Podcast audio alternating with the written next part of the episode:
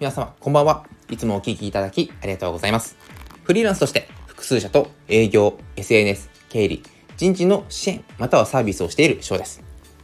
このチャンネルは一歩深く踏み込んで考える癖や生産性を上げるきっかけを様々な角度からお送りしています。他の回と組み合わせるとより効果が高まりますので、最後まで聞いた後、違う配信もぜひ聞いてみてください。そしてこの配信は2倍速で聞くことをお勧めしております。普段お忙しいビジネスマン、または家事などがお忙しい方々、その方々に時短で、なおかつ生産性、成果を上げるために、えー、倍速を進めておりますので、ぜひ聞いてみてください。それでは今回のテーマ、1個だけでは意味がないということをテーマにお話ししていきたいと思います。様々なマーケティング用語、ビジネス用語、起業、副業など出てきます。最近よく書籍などに出てきているような KPI、 Key Performance Indicator、またはプロダクトアウト、マーケットイン、あとは 5P など様々な用語があります。一つ一つお話ししているとちょっと時間がなくなってしまいますので、今回はこれは全て省略させていただくんですが、こういった用語をですね、一つ勉強すると、じゃあこれを取り入れようということで、一つに一点集中してしまうということが非常に多いです。まあ、何を書くと僕がですね、まあ、こういう話をしてる時には僕がもう本当に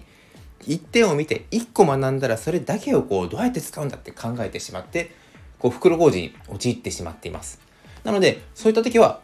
ぐっと引いてみて、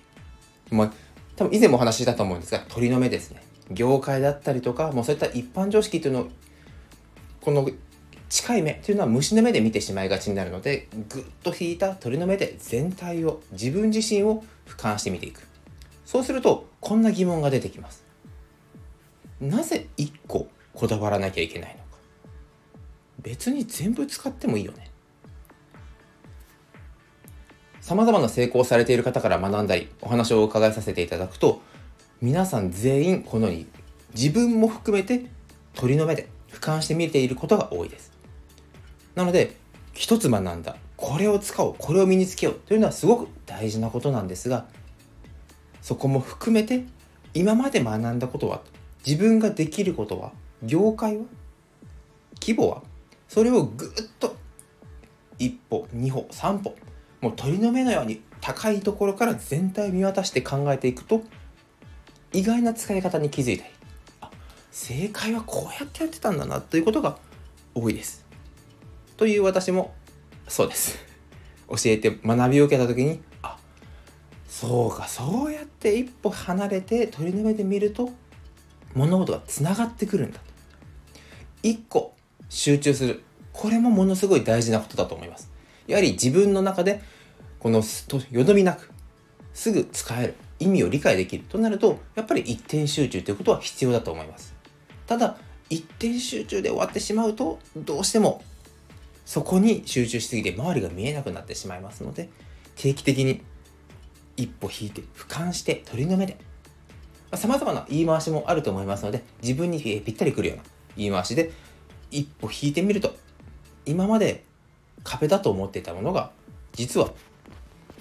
ただの段差だったりということに気づくこともあると思いますので是非一個集中する。え集中するってな集中する。でも集中しすぎはダメと。バランスを持って鳥の目で全体見るこの癖を僕も今身につけるために日々意識しておりますので是非皆さんも意識してみたら何が変わるかなと思ったので今回のテーマにしていました。今回もご清聴いただきありがとうございました。